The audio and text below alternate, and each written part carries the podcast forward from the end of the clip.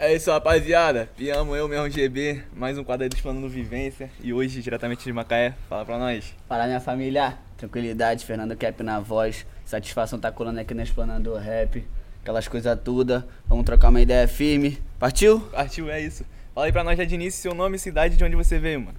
Meu nome é Fernando Cap, mais conhecido como Vadinho. Sou daqui de Macaé, nascido e criado.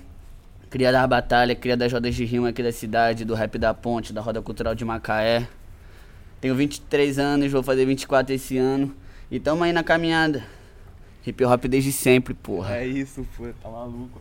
Mano, conta pra nós como foi seu início no rap. Eu visto que você veio de bem de tempão já, né? Tem anos aí de carreira. Tem, mano. Então, eu comecei, na real, em 2009, fazendo grafite com a rapaziada da escola, os amigos da pista também. E conheci as rodas de rima a partir do grafite.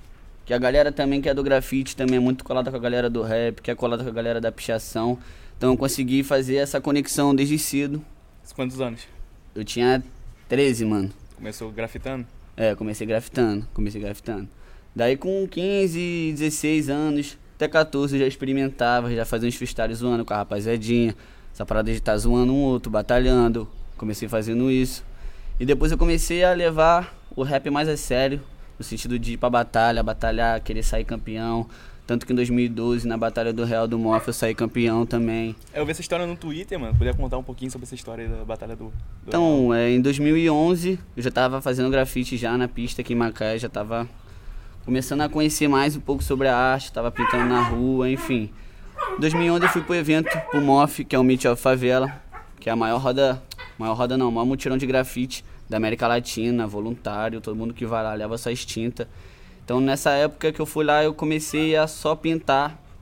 Eu já via a galera fazendo a rima lá no evento, mas ainda não tinha aquela segurança de chegar e fazer um freestyle. No ano posterior, em 2012, o Magrinho, o Rogério Magrinho, que também vai lançar o EP dele esse ano, antes tarde do que nunca, me incentivava de uma forma sinistra, mano, porque ele me via como um menor, uma semente do projeto também que era o projeto Cultura Rap, que fazia as rodas culturais aqui na cidade. Então ele queria de alguma forma me alavancar e me incentivar a fazer o que eu já tava fazendo bem, que era batalhar e zoar. Só que eu não tinha coragem, porque, porra, mano. Batalha do Real, né? Tinha todo aquele rolê de ser tradicional, a roda gigante do Rio de Janeiro, onde já passaram grandes nomes como Emicida, Gil Metralha, toda essa galera foda. Então eu tava apreensivo, mano. E ele me inscreveu. A inscrição da batalha era um real. E ele me inscreveu. E a partir daí, mano, Desse momento que ele me escreveu, eu fiquei puto com ele, mano. Eu cheguei até a chorar. É? Se eu não me engano, eu chorei porque eu fiquei indignado, também. mano. Eu fiquei muito triste porque eu não queria batalhar, eu tava muito nervoso, mano. Só que é aquilo, né? A gente precisa de alguém pra fazer coisas que a gente não gosta pra depois ter realizações que a gente gosta. Alguém tem que dar esse start, né? Então foi isso que aconteceu, mano. Eu consegui sair campeão da batalha. Primeira foi... batalha já foi campeão? Não, não foi minha primeira batalha. Se eu não me engano, foi minha terceira. Minha primeira de sangue. Porque eu já havia batalhado, mas era batalha de tema. Então, batalha de sangue eu já estreiei ganhando aquela grande batalha.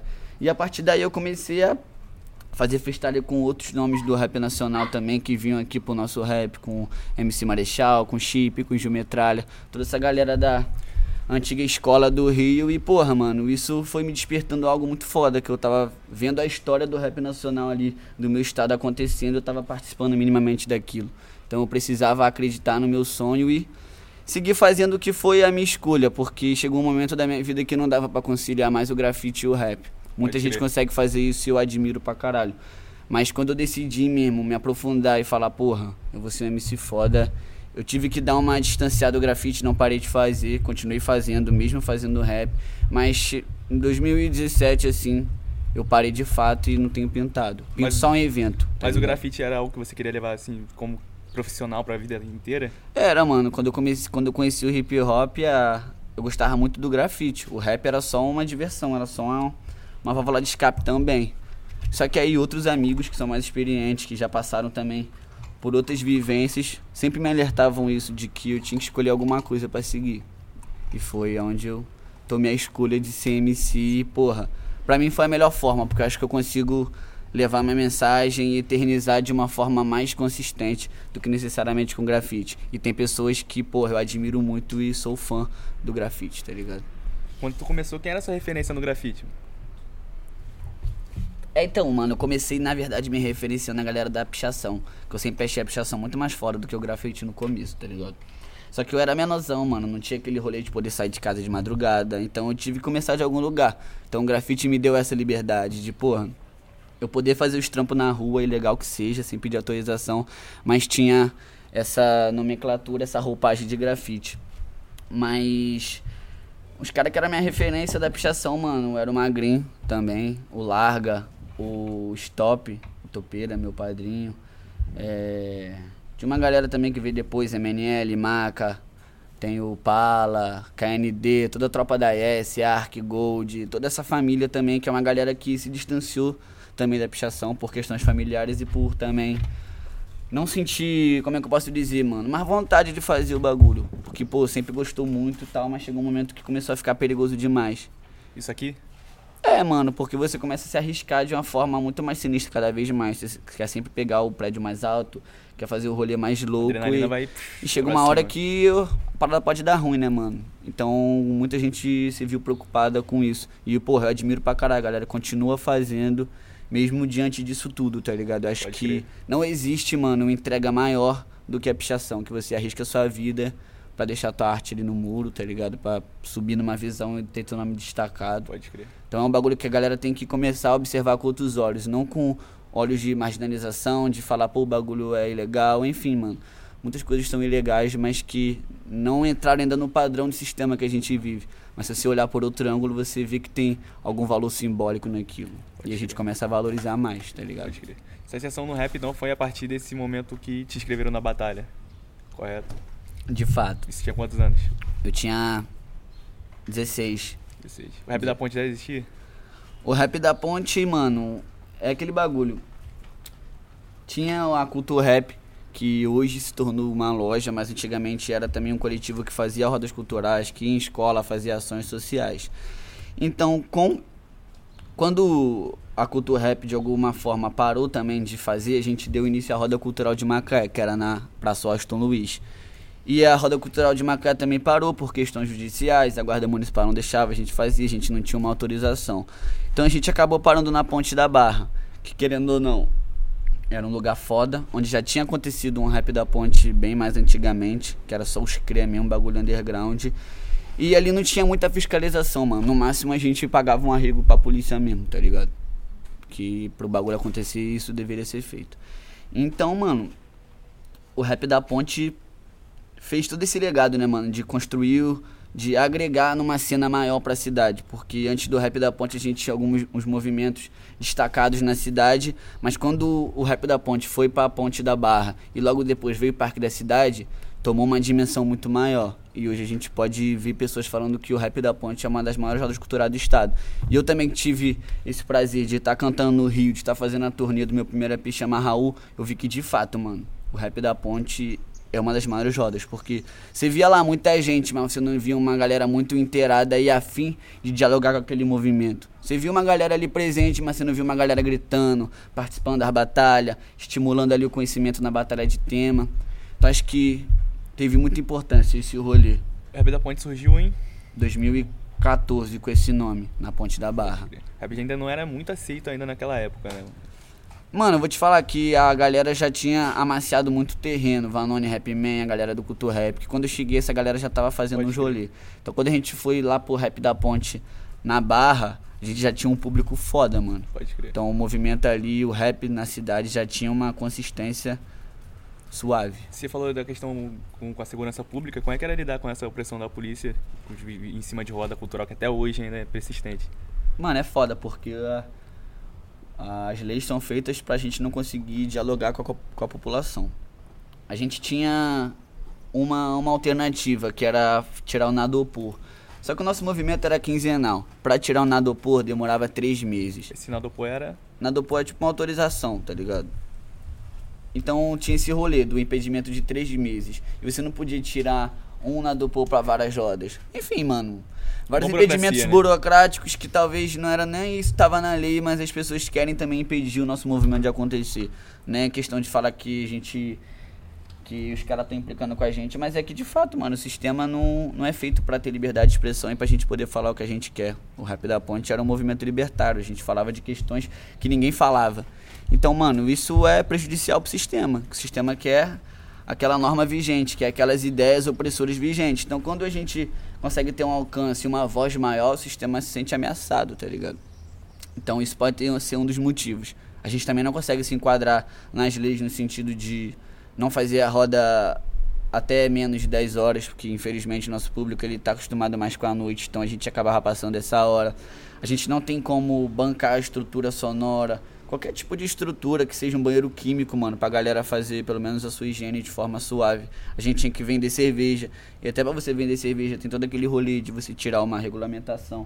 Enfim, mano, muitos impedimentos de fazer o bagulho acontecer. Então a gente teve que acabar parando, não somente por isso, mas por outras questões também que tava rolando na cidade. Mas acabando a pandemia, a gente vendo que tá tudo mais tranquilo, a gente vai Voltar tentar pensar em alternativas de fazer o rap da ponte de forma mais suave e de uma forma que a gente consiga pagar todos os artistas. Porque a gente sempre pôde dar alguma ajuda de custo, mas não pagar de fato o que o artista merece. Aquele tá cachê, né, É, mano, que eu acho que é valorização do- essencial, artista. sim. Pode crer. Mano, por que Cap? Seu, seu nome tem isso? Não, meu nome não tem isso. Quando eu fazia grafite, né? A gente tinha que ter uma tag, mano. Porque eu não vou grafitar Fernando. Eu, Até grafitar, Fernando. eu até poderia, mas seria algo muito longo, mano. E eu, tipo, não. Todo mundo tinha uma tag e nesse é a única pessoa que não tinha uma tag. Eu tentei ser mocho por muito tempo, por causa que meu sobrenome é Ramos. Eu tentei botar mocho. Fiz até alguns grafites com essa tag. Só que não vingou, porque já tinha outras paradas que já tinha esse nome, tipo Meet of Style, que é um evento mundial de grafite, então era moço também. Eu falei, pô, não, suave, vou trocar. Eu sempre usei muito boné, mano. Sempre foi uma parada que eu gostei de usar. Então, cap de boné. Só que eu sempre achei o C e o A umas letras meio palha pra fazer um grafite. K são letras que dá pra tu fazer uma movimentação foda, explorar pra caralho. Só o P, mano, que é fudido, mas enfim. mas aí o K é P ficou, mano. Acabou que todo mundo me chama de Cap. Quando eu fui estudar também em outros colégios, todo mundo já me chamava de Cap. Mano, na faculdade a galera me chamou de Cap. É louco, porque ninguém pega meu nome Fernando, mano. É só. Só Cap, Só, só, Cap. cap. Mais fácil pra falar também, né? Mano, é até melhor pra mim. Fez faculdade, mano? Eu fiz quatro períodos de ciências sociais na UF Campus. Caralho, foda. Mas não terminei, pá, mas foi uma época de muito aprendizado, mano. Muita questão debatida, muita troca de ideia que acho que acrescentou muito Isso na minha formação. Isso influenciou diretamente, no, tanto profissionalmente como pessoalmente, essa vivência? De forma objetiva e subjetiva, mano. Porque ainda que eu não quisesse, as ideias debatiam muito com aquilo que eu pensava, já eram, dialogavam muito. Então, mano, eu acabei me tornando um cara mais responsável pelas minhas atitudes, mesmo vacilando às vezes, porque a gente tá sujeito ao erro sempre, tá Correto. ligado? Mas eu tô sempre atento às minhas atitudes e, mano, tentar ser uma pessoa melhor a cada dia, tanto no meu rap, quanto na minha vida com meus amigos, tanto na minha relação comigo mesmo. Que é importante também. Pra caralho. Então a faculdade me ajudou muito. Me fez pensar muito, bati muita cabeça. Até hoje eu não consigo de fato assimilar tudo que eu aprendi na faculdade, mas é isso, mano. A vida ajuda a Eterno gente a digerir outras né? coisas. É, correto. De Mas você, fato. você cursou o que você queria mesmo? Sim, mano, acho que é, eu tinha essas opções, né? Ciências sociais e serviço social, que era algo que eu achava que eu me enquadrava. Mas eu, depois de ler a grade cu- curricular de ciências sociais, eu pô, vi que era o que eu queria. Tinha filosofia, antropologia, sociologia pra caralho. Então isso, mano, agrega pra porra. Tá ligado? Qual foi seu primeiro trabalho, mano, na pista? Como artista, como rapper, na verdade. Artista já era antes. Então, mano, em 2012 mesmo, foi quando eu fiz essa batalha do Real lá. Eu lancei o som. Na real, em 2012 foram três sons, mano, que eu lancei, que foi meus três primeiros sons. Perfumada, com Boom Bap King, Seu Lorde, Thiaguinho. Eu tinha o que, 13 anos. Se puder botar um trechinho aí. Coloca, manda depois quando a gente coloca. Vai estar na descrição de qualquer forma, a gente vai botar um trechinho também. Então, Perfumada, que era uma música que quando eu era menorzão eu ficava escaldadão, que foi quando eu comecei a fumar um, mano. Bem novo, saca? E tipo, essa música eu e o Thiaguinho fizemos falando da maconha, tá ligado? Então, porra, era escaldadão de lançar essa música sendo menor de idade, várias paradas. Teve essa, teve Em Memória, que é uma homenagem pro Yuri Alves, Yu, que foi morto, tá ligado? Fazendo grafite aqui em Macaé. Uma Caralho. parada, foi uma comoção sinistrona pra todos nós, mano. Foi um bagulho também que mudou muito, mano, a nossa forma de enxergar as artes e o que a gente faz. Teve em memória, que ele vai botar um trechinho também. Teve estado de elevação, mano. Que estado de elevação foi uma conexão que rolou. Rolou um evento de grafite aqui, o Colírios Internacional. o segundo, a segunda edição, que foi lá na fronteira, que rolou vários shows de rap. Felipe Ret veio, o Oriente veio. Essa galera não tava tão hypada, o Oriente tá, o Felipe Ret nem tanto. Porque o Oriente hypou bem antes do, do. É, isso. Aí teve show meu, teve show do Gui. Meu não, do quinto artigo, do que eu fazia parte, do pé, do pé descalço, que eu ainda nem era do pé descalço. Show do Flowzen. Show do Flowzen, show de mó galera, mano. E foi nesse dia que eu conheci o Guizo, mano. Que depois. Deixa a dissecação dele aí também, na, na página vai estar tá aí. Que depois de oito anos, mano, depois de 2012, agora em 2020, que a gente vai fazer um som que a gente vai lançar no mês que vem, que é a faixa Etos, que é a nossa primeira colaboração. Tempão, né? Nós se conhecemos há muitos anos, tá ligado? Aí foi essas três faixas que eu lancei primeiro. É, perfumada, em memória, estado de elevação. E depois a gente começou a trampar mais. Eu saí do quinto artigo, fui pro Pés Descalço, porque eu tinha mais intimidade, mais convívio com os moleques do Pés Descalço. Pés Descalço é daqui? É daqui. Ei, para, para! O Pé Descalço ainda não tinha me abraçado, mano. Ainda era muito novo pra dialogar com os menores. Thiago, Douglas, Magrinha, uns caras que eram bem mais velhos do que eu. Então, Quinto Artigo foi o primeiro grupo que abriu as portas pra mim pra, porra, me inserir de fato no bagulho. Fiquei no Quinto Artigo um ano. Não gravei nenhuma música, mas fizemos vários shows, várias paradas maneiras. E no Pé Descalço eu já tinha feito música, tá ligado? Então foi uma parada. Aí, mano, acabou que eu migrei Pé Descalço, saí do Quinto Artigo, fui pro Pé Descalço e foi aonde, mano, os bagulhos começaram a andar. Que eu comecei a ter de fato essa vivência do rap. Que eu vivenciei com o Thiaguinho, o Beb King Seu de Douglas e Magrinho, que eram os caras que já tava um pouco mais experiente do que eu e, porra, me ajudaram a me inserir mais ainda, tá ligado? Isso bem novo, né? Bem novo, mano. Pode crer. Por isso que eu a valorizei tanto, mano, porque é difícil tu tá perto de um menorzão. Eu tinha meu defeito pra caralho, ainda mais sendo um menor novo, tá ligado? De ser respondão, enfim, vários bagulho. Os menores me abraçaram mesmo assim. Então, pô, dou maior valor a isso, tá ligado? Quantos trabalhos você tem na pista? Mano, esses dias eu tava vendo ali no Spotify, mano. Só no meu Spotify eu tenho mais 50 músicas, tá ligado? Mas eu tenho várias músicas lançadas. SoundCloud. Tem umas que não, nunca, que nunca vão ser lançadas, né, mano? Que é isso, até tu lançar uma música é muito complicado. É uma burocracia então, também Então, mano, de guia, mano, já deve ter mais de 25, 30, 50, mano. Minha carreira toda. Enfim, mano, a gente tá sempre produzindo alguma coisa. Pode mesmo que não vá lançar, a gente tá sempre escrevendo, pensando em alguma parada. Projetos à parte de só uma letra de rap, mas o rap da ponte em si, que também é um trabalho pro hip hop de modo geral. Então é isso, mano. Contando todos os trabalhos que eu fiz assim, fica difícil, mas a gente tá sempre fazendo alguma coisinha, tá ligado? Mano, qual é que foi a construção da, dessa mixtape? Ved, Ved, Vad, Vad, Vad Meco, não Vad Meco, cara. cara, foi a primeira, primeiro trabalho a ter matéria na Plano Rap, foi a mixtape do Vad Meco. Isso foi maneiro pra caralho, pra caralho, isso foi maneiro pra caralho. É, então, mano, o processo de criação da mixtape Vad Meco é um bagulho muito complexo, porque ele perpassa somente o momento da criação. Porque é aquilo, né, mano? Toda a vivência que eu tive na minha vida, tudo que eu aprendi, de certa forma, tá na mixtape. Então é um trabalho que vem sendo feito há muito, há muito tempo do que o Vadimeco em si. Mas, mano, eu tinha já algumas músicas, tipo a Sofica, tipo a Clean, a Carreira Solo, Pelada é Foda, Papo Pra Mim Mesmo, que eram de outros projetos que não rolaram, que ficaram ali guardadas, que eu achava que tinha algo positivo para dizer. Não que eu achava que eram minhas melhores faixas, mas que eram músicas que dialogavam muito com algum momento que eu vivi que eu achava importante passar isso para frente. Então eu reuni essas faixas e falei, pô, preciso lançar um projeto, eu não tenho como lançar single disso. Para lançar single é muito corre, mano. Eu vou ter que no mínimo lançar um single por mês e mesmo assim não é o viável. Então se eu for lançar toda essa... bater como se da mesma forma que bateu a mixtape. Então eu ia lançar vários singles e ia acabar que, mano, ia passar um ano e, tipo, só lançando o single antigo, tá ligado? Então eu falei, pô, vou lançar a mixtape, um trampo concreto, se for grande, foda-se, mano. Preciso também fazer um trampo sólido para firmar também meus pés no chão e falar, caralho, pode crer, mano. Tô com uma base aqui, agora deixa eu dar uma estudada, entendeu? Aí, mano, eu fiz demais. Isso foi o que, mano? Que eu fiz a reunião dessas músicas. Outubro do ano passado, outubro de 2019. Fiz a reunião e falei, pô, mixtape vai de meco, vambora. Tá ligado? Vambora. Esse nome já veio, mano, de um outro, de um outro EP que eu ia fazer. Que foram embora cinco faixas, que só ficou papo pra mim mesmo que foram embora justamente porque era um beat de internet, enfim, várias outras questões que eu falei, pô, foda-se. Mas o nome Vadimeco achei importante manter. Por que Vadimeco? Vadimeco, mano, é tipo um. É tipo não. É um livro da área do direito que tem várias leis e vários outros conhecimentos também. Que tá sempre se renovando. Todo ano é lançado um Vadimeco diferente e é um bagulho que requer uma atualização constante. Então a ideia dessa mixtape também tem esse sentido de. É algo que eu fiz agora, no decorrer desses anos, mas, mano, não é algo que eu posso usar como exemplo o resto da minha vida, tá ligado? Porque, mano, a gente tá sempre se atualizando. Então o Vadimeco já tem essa premissa de estar tá sempre se renovando. Posso lançar o Vadimeco volume 2, é, volume 3. Volume. Isso eu não sei, mas acho que pode acontecer. E também tem esse rolê de ser um livro de consulta, mano. De você estar tá sempre consultando e revisitando algumas ideias. Então vai ser importante eu daqui a alguns anos voltar e ler o Vadimeco e ver como que eu evoluí também. Como que eu posso voltar para algumas ideias também que eu acho que eu posso ter perdido da minha essência. Então mais ou menos isso, para fechar aquela ideia, mano. Eu finalizei a reunião dessas faixas em outubro de 2019, do ano passado. Fiz mais algumas faixas para acrescentar, porque achei que era importante eu ter um, uma intro, ter uma música de finalização, que é Singular ou Plural Parte 2, que é a parte 2 de um som que eu lancei em 2017, que foi de fato o lançamento da minha carreira solo.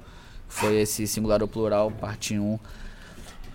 Virei o ano, mano, já com o CD mais ou menos formulado, com a maioria das músicas gravadas aqui no estúdio mesmo. Eu mesmo me gravei, mano. O Henrique fez a Mix Master, o Filipinho que fez de algumas.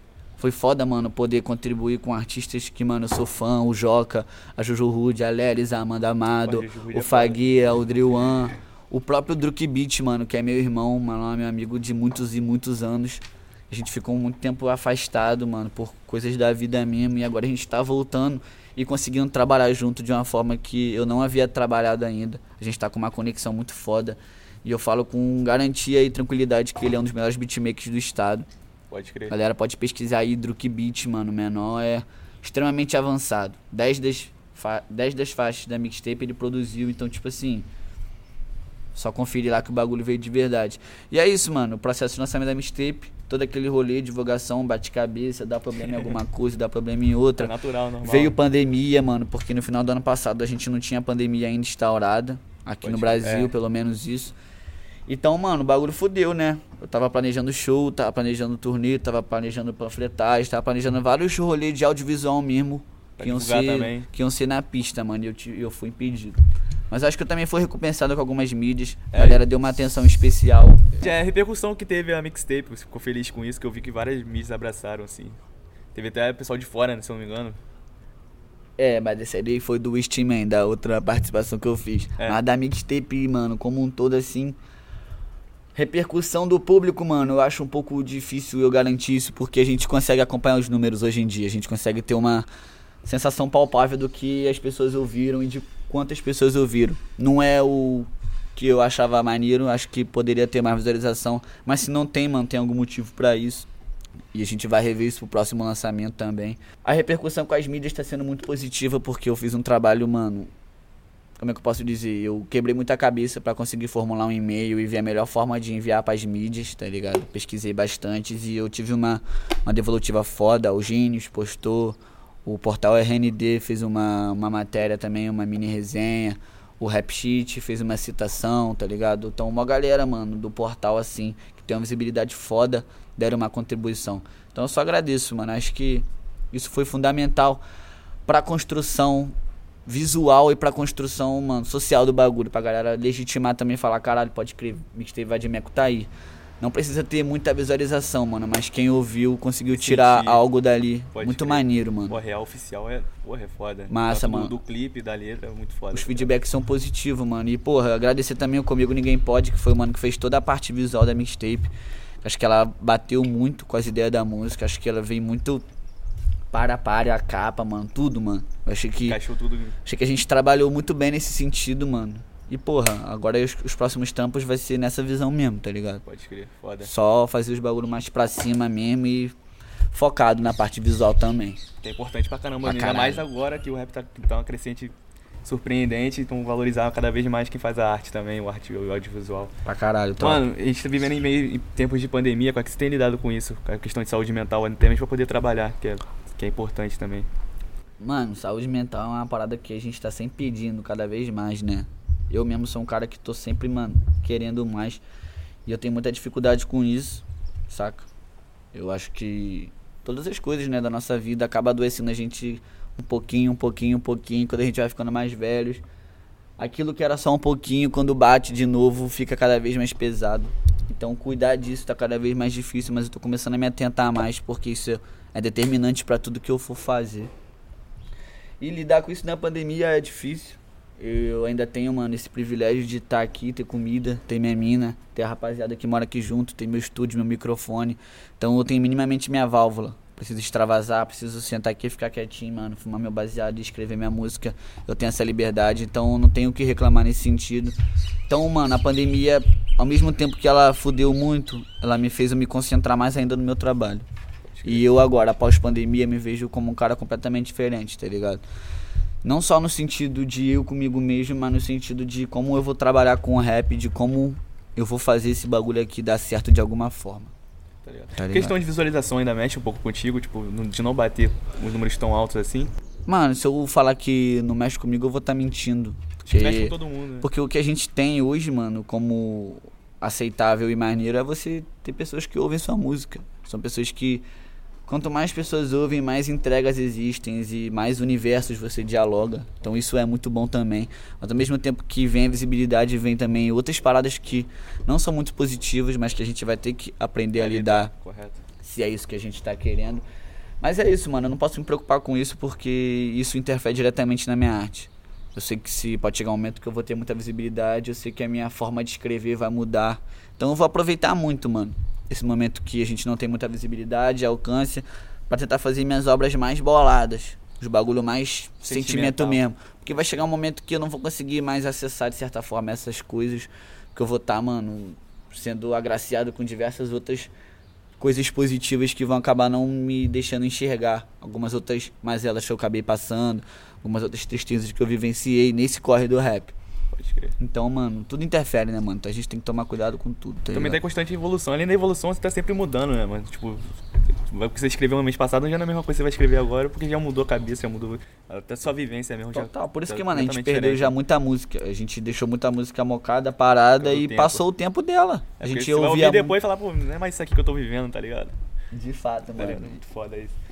Mano, é, como é que foi a aceitação da sua família com, com o que você faz? Com rap? Não só com rap, mas com grafite também. Mano, de modo geral, assim, meu pai e minha mãe sempre foi muito tranquilo. Questão a várias paradas. A gente sempre teve, né, aquelas coisas de menor, de você, pô, não poder ficar na rua até tarde. Todas aquelas coisas de não poder viajar sozinho. Algumas coisas que me impediram, por exemplo, meu pai não ter deixado eu ir pro Rio depois da Batalha do Real, que eu, eu fiquei também no ranking e eu ia disputar o nacional. Não o nacional, desculpa.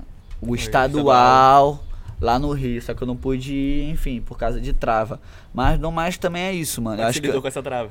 Foda, né, mano? A gente fica é triste puta, pra caralho, chora e o caralho, né, mano? É. Porque a gente é menorzão, a gente fica bolado, né? Ainda mais que nem esperava em batalhar, né? Batalhou, ganhou e ainda tinha Entendeu? essa oportunidade. Mas é isso, mano. Eu acho que eu também tenho muito a agradecer meus pais por hoje já ver um bagulho de forma diferente, tá ligado? De não necessariamente falar, pô, meu filho vai viver disso. Mas, mano, se ele quer fazer suave, tá ligado? Te apoia, né? O apoio é importante, É, familiar. se der certo, Deus. Se não der certo também, mano. Fé, tá ligado?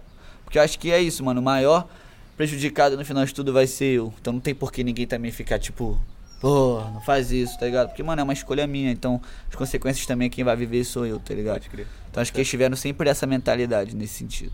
Isso foi importante também pro seu crescimento, né, mano? Tipo, as pessoas terem essa liberdade de fazer suas ações e lidar com suas consequências. Pra né? caralho. É, mano, eu sempre fui um menor assim, solto, assim. Não de ficar muitas horas até tarde na rua, mas tá o dia todo assim, e contato mais livre, tá ligado? Mais livre. Só de noite que eu tinha essa preocupação. Mas de dia eu ficava muito livre. Então eu sempre fiz várias coisas. Ficava na casa do Thiaguinho lá, porra, o dia todo, tá ligado? Foda. Convivendo com uma, uma, pessoa que é bem mais velha do que eu, que já passou outras vivências. Isso é importante pra caralho. Pra caralho, mano. Então, tipo, desde menor eu sempre fui formado pelos caras mais velhos. Muitas coisas positivas eu aprendi, mas também muita coisa negativa eu aprendi também. Mas então, aí também já é uma questão mais pessoal também de como você vai lidar com o que você recebe, né, mano? Tipo, é, vai, vai sendo, sendo menor é cada vez mais difícil, é mais difícil que a gente tá correto. suscetível a, a, a, a, zoações, a tipo correto. coisas que te incomodam, tá ligado? Mas hoje em dia, coisas que antigamente me incomodavam, hoje não me incomodam e hoje eu até falo, pô, mano, tá me zoando por causa disso. tá vacilando, sentido. tá ligado? Não faz sentido, né, mano? mano, tem alguma coisa que aconteceu no seu passado que você se arrepende, que você tenha feito, e que hoje em dia você fala, pô, isso aqui, se eu não tivesse feito isso, podia ser um diferencial para pro meu trabalho, por exemplo? Mano, eu já fiz coisas que eu não deveria fazer. Até sabendo que eu não deveria fazer, mas eu acabei fazendo por algum motivo, mas que hoje eu penso que eu não deveria ter feito, tá ligado? Mas é aquilo, né, mano? Faz parte das nuances da vida. De você aprender também com as suas escolhas erradas, mesmo estando consciente dessas escolhas. Então hoje eu tô passando por isso também, tá ligado? Na minha vida, a gente sempre passa de alguma forma ou de outra, mas a gente sempre tenta lidar com isso, tentando evoluir e não fazer mais isso e nem perpetuar mais isso de alguma forma. Saber também equilibrar, né? Não é mais pra você aquilo, então. tem que Saber fazer. medir e também dialogar isso com seus parceiros, com seus pares, tá ligado? Com a galera que tá contigo ali. Que acho que é a forma mais conveniente e mais assertiva é teu amigo dar um papo ali, dar um mole no papo e você poder corrigir ele naquele momento. Ainda mais sendo uma pessoa que é amigo dele e tem uma credibilidade maior. Então a pessoa vai te ouvir com um ouvido diferente, tá ligado? Ela de fato vai te ouvir, não te escutar, né, mano? Tá ligado? Ela vai absorver aquilo, pode Tá ligado? Tirou onda. bota fé.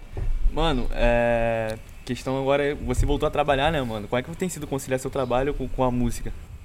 Então, mano, é- eu trabalho na parte da manhã, é meio período, tá ligado? Então é uma parada que deixa minha, minha tarde e minha noite livre. Mesmo que eu chegue cansado do trabalho, eu consigo, mano, fazer minhas paradas assim. Então, tipo, ainda tá suave. Final de semana agora, não trabalho no sábado. Sexta-feira eu saindo do trabalho, a gente já vai direto pro Rio, tá ligado? Vai trabalhar, né?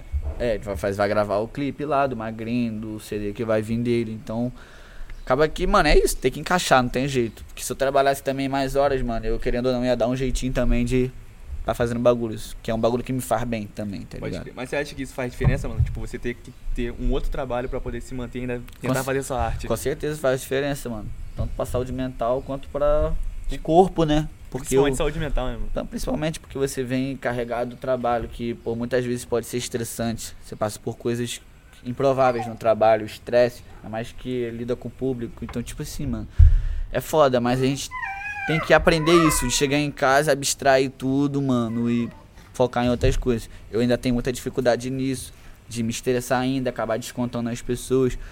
Mas isso também é um movimento que a gente está cada vez aprendendo e deixando o que é do trabalho no trabalho, o que é de casa, do casa. estúdio aqui, mano. Pode Resolver aqui, entendeu? Mano, o que, que você imagina que, que possa ser, não só o Cap, mas com todos que você trabalha daqui a 10 anos, onde vocês podem estar? Isso é louco, né? Porque isso já essa pergunta já envolve uma criação de expectativa, É, tá é, Mas, Foda mano, lidar com expectativa, mas a gente cria, mano? É totalmente, mano, totalmente. Qualquer movimento que a gente faz, a gente cria uma expectativa. Mas é isso, mano. Eu quero estar bem, quero estar bem com minha família, eu quero estar bem comigo, que eu acho que é o principal. Porque se eu tiver bem no rap e não tiver bem comigo, mano, eu vou fazer merda, tá ligado? Então, shh. então também não adianta. E, mano, eu vejo meus amigos igual eu tava. Muitos amigos eu vou ver como eu também via há 10 anos atrás, tá ligado? Fazendo as mesmas coisas e não querendo evoluir justamente por questões particulares, tá ligado? Que é bem, é bem difícil lidar com isso também. Mas eu vejo também vários amigos voando pra caralho e indo junto, mano. Porque é aquele bagulho. Mesmo que eu queria levantar todo mundo, ajudar todo mundo, algum dia que eu puder ajudar, eu vou depender também da força dessa pessoa e da vontade dela. É importante coletivo. É importante pra caralho. Então, mano, eu vou, quero estar sempre perto dos meus brothers. Até porque, mano, eu fico mais desconfortável, né, cara? Você trabalhar com pessoas que, pô, são seus amigos. De você, pô, fazer um show, você poder zoar, comer num restaurante foda, tá com seus amigos. Tá ligado? Isso é importante, mano. Dividir experiência. E são pessoas que dividiram já momentos muito difíceis de fazer show. De ir fazer o show tomar dura e perder todo o dinheiro. Já aconteceu isso várias vezes. Tá ligado, mano? De a gente tá sempre pagando pra fazer show. Isso De- acontece também no Pô, pra caralho, acontece, né? mano, mano, tá louco. Se você for ver aí, mano, quanto que a gente já gastou com o rap, quanto que a gente já ganhou, a desproporcionalidade assusta, tá ligado? Mas é isso, mano, é o que a gente gosta de fazer. Não envolve só um trabalho que eu tô querendo trabalhar pra não ganhar dinheiro. Não, mano, envolve o que eu amo. Não é o preço, é o valor né, real das coisas. Então, mano, se eu ganhar dinheiro um dia com isso, foda. Porque se eu fizesse rap por dinheiro, mano, não tava fazendo, tá ligado? Eu teria entrado no Então, rap. tipo assim, então, mano, vamos, vamos nessa. Se der certo, deu. Se não der certo também, mano. Várias coisas já deram certo, tá ligado? Já é um ensinamento já grandioso pra sua vida inteira, Porra, tá mano. maluco? Mano, o que, que te motiva ainda a fazer rap? mano? Mano, cada vez mais rola uma motivação assim extra, tá ligado? Por exemplo, é. Rolou, mano, esse ano 2020, vou exemplificar. Rolou o Brasil Grammy Show foda, mano, lançamento disso. Isso me deu uma impulsionada, porque uma galera também conheceu meu trampo a partir disso. Então já é um bagulho que dá um gás. Mixtape vai de Meco, mano. Uma galera também me conheceu a partir disso, dá maior gás. Ouroboros, que foi uma participação que eu fiz com o Ishman lá de Londres. Foi um bagulho que me deu visibilidade pra caralho, me deu mais vontade pra caralho. Esse mês vou lançar a participação com o Sol no TWS, que é um mano dos boom bap clássico, mano, lá de São Paulo. O menor, tipo, já trampou com pessoas fodas, o menor é brabo, e eu vou participar do EP dele, tá ligado? Esse mês. Então esse tipo de vitória que a gente vai contando e falando, pô, mano, foda pra caralho. Esse aqui que tá motivando, né? Tá É dando isso, certo, mano, né? Tá dando certo, mano. Já, já deu, tá Já ligado? deu certo, pode crer. Já Qual deu. foi do rolê aí no, no BGS, mano? Como é que foi pra ir pra lá, gravar com o pessoal lá? Pô, foi foda pra caralho, uma experiência super nova. Nunca tinha lidado com esse rolê desse número de câmeras e de flash na cara. Tá Tu tava grime já? Mano, não. Eu já conheci o Brasil Grime Show, mas eu ainda não tinha aprofundado no Grime. Quando de fato eu quis participar do bagulho, eu comecei a estudar mais. Mas antes disso eu ainda não conhecia. Já tinha ouvido falar, mas não foi algo que tinha me despertado a minha atenção. E pô, o Brasil Grime Show teve um papel fundamental nisso também, de poder redemocratizar o acesso ao grime, que é um bagulho que é foda, que dialoga muito com a vivência da galera aqui Com do certeza. Brasil, do Rio de Janeiro, São Paulo, de qualquer estado assim, de modo geral. E porra, a gente tá só agora se apropriando disso. Então, porra, mano, que foda foi poder participar do Brasil Grime Show, que também me deu essa visibilidade e me fez me enxergar também de outra maneira. Que eu achei que eu não tava necessariamente tão preparado pro bagulho e eu me vi preparado. Você venceu, né, mano? Foi um desafio, mano, porque de fato, aquela, aquela participação, todo aquele rolê ali é um desafio de tu ouvir um beat que tu nunca ouviu e tu ter que botar tua letra ali, mano. E é tudo ao vivo, não tem, tipo, Tem corte, né, não mano? tem corte, Tu tá errar vai aparecer ali, mano. Tu errou. Então né? você tem que, mano, Foda, foda pra caralho. descascar e foi, foi maneirão, agradeço aí o Andy Constantino, o Ericão, mano. Foi duas pessoas foda que eu conheci também, lá do Brasil Grammy Show e que, porra, estão aí, né, junto com a divulgação do bagulho, então estão sempre aparecendo junto comigo e, porra. Foda, foda. Só agradeço o Brasil Grammy Show, geral que já viu, geral que acompanha os Salve, trampos aí. Brasil, Brasil, Show, salve, Andy Constantino.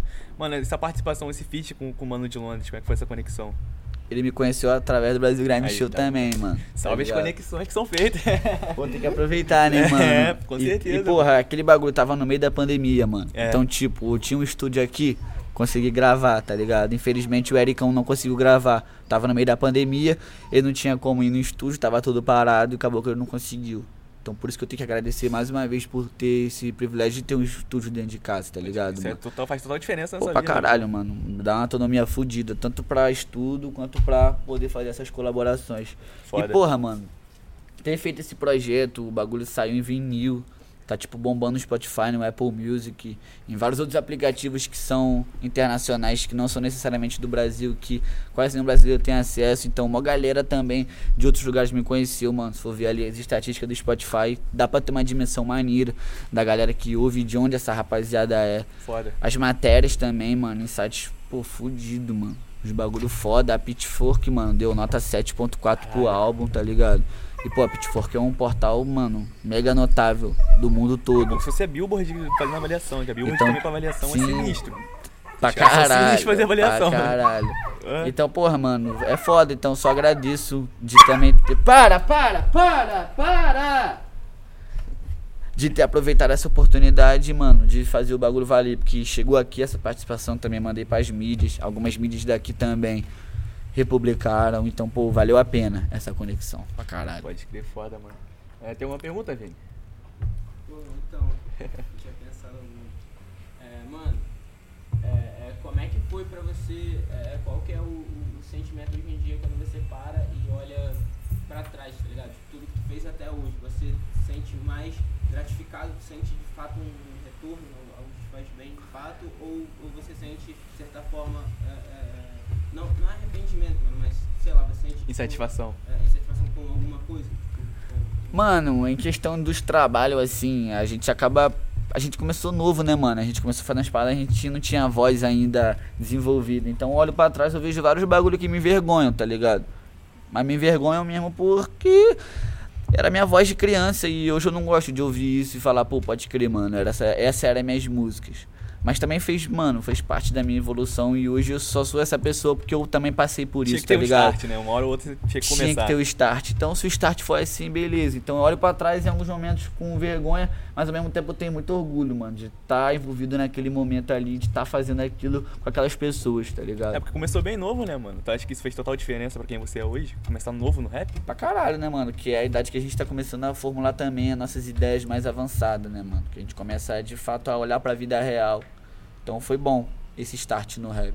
que, porra, foi bem antes de eu ir pra faculdade, tá ligado? Então já foi um start que me despertou pra questões políticas, questões sociais, questões que antes eu não visualizava, mas que o rap me deu a oportunidade de visualizar, tá ligado? Pode então, mano, foda. foi fundamental. Fundamental. Essa é a palavra. É a palavra. Correto. É. Mano, conta aí uma, uma, sei lá, uma parada casca que tu já passou. Uma parada foda, é uma vivência foda que tu já passou. Em show, Tá sei lá. É. Mano, então teve uma vez que tava aí o Ark. Ark não, mano. Tava aí o Gold e Tag. Nós fomos fazer uma missão na linha vermelha. Nós já tinha pego um tupo, tá ligado? Uma lateral de pastilha bolada que também já apagou. Aí nós foi pegar uma outra missão. Que era até em cima do céu, pá, uma rapaziada brava, era um topo, mas tava com a tinta amarela. Pá, Brose, mano, o Tag emocionadão quis subir na visão, mano. Tirou onda, porque eu e o Gold falamos, não, mano, vamos subir não, vamos subir não. Menor botou o gás, subiam pelo fio, pá. Aquelas coisas todas, mano. Risco iminente de choque. Mano, consequência total. Mas foda também, louco. Subimos no bagulho, vamos no topo, mano. E tá no topo é aquela parada, né? Você fala, mano, olha onde eu tô e olha o que, que eu tô fazendo, mano. tipo, caralho, mano. Que parada, mano. Cheguei. Que parada, mano. Porra, mano. Por que que eu tô fazendo? Tipo assim, mano. Começa a refletir e falar, mano, que loucura. Não é só um bagulho que você sobe, pá, bota o seu nome e desce. Tu fala, caralho, mano. Que nível de doideira, tá? Porque é um bagulho arriscado pra caralho. Sobe o topo da casa de alguém, mano. Ninguém sabe o que, que pode ser. A última coisa que a pessoa pensa é que tu tá indo lá pichar, tá ligado? Ela pensa que tu vai roubar ou matar ela, tá ligado? Então, mano, o perrengue foi na descida. A gente foi, fez a missão, desceu. O Tag sempre desceu primeiro, o Gold logo em seguida. Na de, pra descer de fato da visão pra Marquise, ele derrubou uma telha, mano. Game over, pai. Que derramou a telha, ele desceu suave, mas aí fez barulho, mano. O morador começou a bater na janela, bater na varanda, mano. E aquele desespero, né, mano? Porque ao mesmo tempo que ele tá desesperado pra caralho que tem alguém ali, entendeu? Mano, loucura, era. loucura, mano. Aí pulamos da marquise, aquelas coisas todas, mano. Perde tênis, perde coisa, vai correndo. Chega no ponto certo, mano, bebe uma cerveja e fala, caralho, mano, que doideira. Aí tu reflete no que, que aconteceu. Não, é ter que voltar lá pra pegar a bike. Que a gente amarrou a bike na visão. Caralho. Qual foi do rolê pra buscar Aí mais? tivemos que ir lá, voltar, suavão, voltou, passou batido, mano. Mas é o tipo de coisa que eu olho pra trás e eu falo, mano, foi louco, tá ligado? Hoje é suave contar essa história. Hoje em dia tu faria isso? Mas é o bagulho que eu acho que eu não faria mais, mano. Muito arriscado, né? Porque eu tô preocupado mais com minha vida agora, eu, tipo, eu acho que eu tenho que viver outras coisas, entendeu? Naquela época eu sabia que eu tinha que viver outras coisas, mas eu ainda tava suave, era mais novo, enfim, mano. Eu Sabia não tinha muito o peso das consequências das minhas Então. atitudes, então acabei fazendo, tá ligado? E uma vivência foda também no rap, mano. Em show, algo assim, tem? Pra contar pra nós? Tem, mano. Mano. Nós já fez alguns shows, mano. Teve um show que a gente fez com o funkeiro ali em Araruama. Porra, que foi é massa, foda. que foi massa pra caralho. Tava só eu e o Thiaguinho. Nessa época Douglas tava viajando lá pra lá pra Irlanda. Chegamos lá, mano, fizemos show antes do funkeiro, o funkeiro entrou logo depois de nós. Fizemos show, mano, casca grossa, foda pra caralho, mano. Aquele show lá foi foda. Eu, o Thiaguinho e Rato, nós tava, mano, muito ensaiado, performance tava como? Tilindra. Porque trabalhar com DJ é outra parada, né, mano? O cara tá ali na conexão contigo, mano. Sabe ele tá ali de dividindo o palco contigo, então ele tá ali como? Vambora, vambora. Então foi um show foda. Teve também alguns shows em Maricá, mano. Mano, rolê no Rio é sempre maneirão. Ainda mais com os amigos, mano, que a gente zoa pra caralho. Dorme nos, no- nos hotelzinhos lá da Lapa, que é 25 conto. Aí tu passa, vive cada coisa, mano. Lapa é, o- é um berço de história, mano. Tu passa um dia lá, tu fala, caralho, mano, que vivência louca. Visão. Então, mano, pra de lembrar assim é foda, até porque tem uns bagulho que é mais secret, tá ligado? Melhor nem de, de contar. amigo mesmo. Pode Mas, crer. mano, Pode Mas crer. foda pra caralho, é sempre bom, mano, fazer essas vivências, tá ligado? Mano, o que, que você tem pra passar sobre essa nova lei, Aldir Blanc, né? Que Chegou aqui pra. tá- já chegou pra Macaela? Já chegou, mano, a gente já até fez a nossa inscrição e tal. É um bagulho que, pra galera que faz arte, cultura de modo geral, é muito importante. Tipo, tira um tempinho, lê a regulamentação da lei, vê aonde você pode se enquadrar, porque, mano, eles estão enquadrando diversas pessoas. Independente do lugar que você seja, se é Macaé ou não, vai na prefeitura também, vai na Secretaria de Cultura, pesquisa mais sobre. É um processo um pouco burocrático, complicado, mas de antemão já vai ajeitando o seu portfólio. Se você já está há dois anos fazendo, dois últimos anos, faz um portfólio contando esses dois últimos anos, tudo que você já fez, isso vai contar na hora da sua aceitação lá na lei e tal. Não precisa de CNPJ. É um bagulho que veio de fato para ajudar os artistas. Tá rolando vários, várias problemáticas assim, né, mano? Pro bagulho entrar em vigor aqui na cidade, mas tem uma galera que tá trampando, fazendo Foda. os seminários, assembleia em webconferência pro bagulho acontecer e nós estamos ali, mano. Foda, foda. Tentando dar nosso apoio ali, tá Pra ligado? finalizar, mano, fala pra nós o que a gente pode esperar do Fernando Cap pro final do ano. Mano, então, esse mês vai ter o lançamento lá com só no TWS, perfeitamente incorreto, volume 1, Qual dia? Dia 24. Hum, acho que a trecho vai sair depois, mas vai, a gente vai estar na descrição já, vocês vão assistir aí. Melhor forma. Vou estar lá também com Nabru, vou estar lá com Bonsai, vou estar lá com meu mano Guizo, vou estar lá com vários outros brabos, Sérgio Estranho. Também mês que vem eu vou lançar Etos, que é minha participação com Guizo. Vamos lançar uma faixa colaborativa. Vai vir com um clipe massa também. A faixa que, pô, mano, sentimento pra caralho. Vai vir com um clipe foda. Novembro, vamos lançar um single do EP do Magrinho que vai vir antes tarde do que nunca. Vai lançar a minha participação com ele, que também estamos lá no Rio gravar esse clipe, vai vir um bagulho foda. Dezembro eu tava preparando um clipe com o Joca, que lançou ano passado a Salvação pelo Risco, um dos discos mais brabo do ano passado, se não o mais brabo. E a gente tá vendo se a gente vai lançar em dezembro ou janeiro, porque em dezembro o Druk Beat vai lançar a sua beat tape de Natal, temática, Foda. foda pra caralho. E eu vou fazer a participação numa música lá também, que vai vir Foda. estouradona, boladona. É isso, mano. Só agradecer. Manda um salve aí. e Agradecimento pra quem você quiser, mano. Tamo junto, minha família. Agradecer geral que tá me ajudando no meu corre, sempre me ajudando, independente de grana, independente de qualquer parada. Vocês sabem quem são. Não vou citar aqui nomes porque a gente sempre esquece alguém e vagabundo leva pro coração. Mas, pô, agradeço. Se você tá vendo essa entrevista até o final também, muito obrigado. Já sai daí, vai ouvir mixtape Vai de Meco, vai ouvir os artistas locais da sua cidade. Vamos movimentar a cena e, porra, só depende de, de nós e de vocês também. Sigam a Explanando Rap, dá curtir aqui no vídeo, É se isso. inscreve no bagulho, compartilha.